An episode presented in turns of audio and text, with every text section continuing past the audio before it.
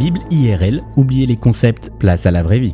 Bonjour à tous. En 1968, Gainsbourg écrivait l'une de ses plus emblématiques chansons, accompagnée par une mélodie qui s'inspire de la symphonie numéro 9, dite du Nouveau Monde de Dvorak.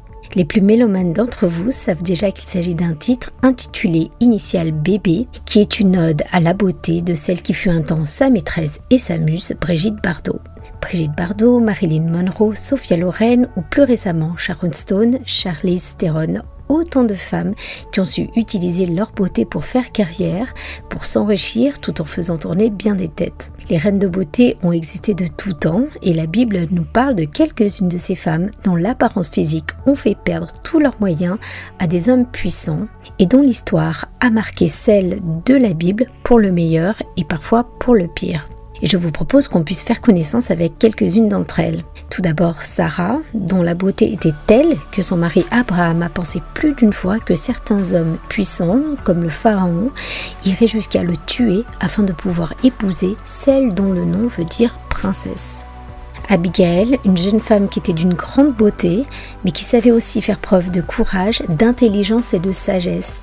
Autant de qualités qui vont susciter l'admiration du roi David qui finira par l'épouser. Bathsheba, cette jeune femme mariée à un général qui va prendre un bain sur sa terrasse et faire perdre la tête au roi David qui la fera venir dans sa chambre alors qu'il a pourtant de nombreuses épouses. La reine Esther, évidemment, cette jeune déportée juive qui, suite à un concours de beauté, va se retrouver dans le harem du roi de Perse. Esther va être propulsée au rang de reine, ce qui lui permettra de sauver son peuple d'un génocide certain. Enfin, Salomé, dont la danse va envoûter Hérode, qui lui promettra de lui offrir tout ce qu'elle demanderait jusqu'à la moitié de son royaume. Ce à quoi la jeune femme va répondre sous les conseils de sa mère J'aimerais la tête de Jean-Baptiste sur un plateau.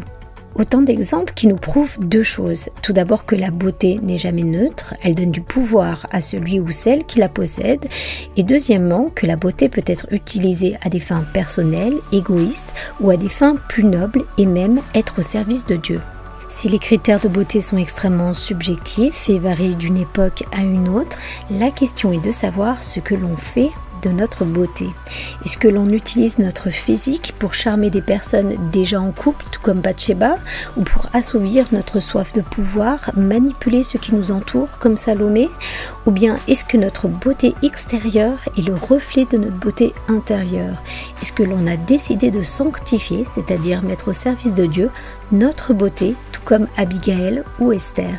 À Pierre 3 nous dit Ne cherchez pas à vous rendre belle par des moyens extérieurs, mais recherchez plutôt la beauté de l'être intérieur, la parure impérissable d'un esprit doux et paisible, ce qui est une grande valeur aux yeux de Dieu.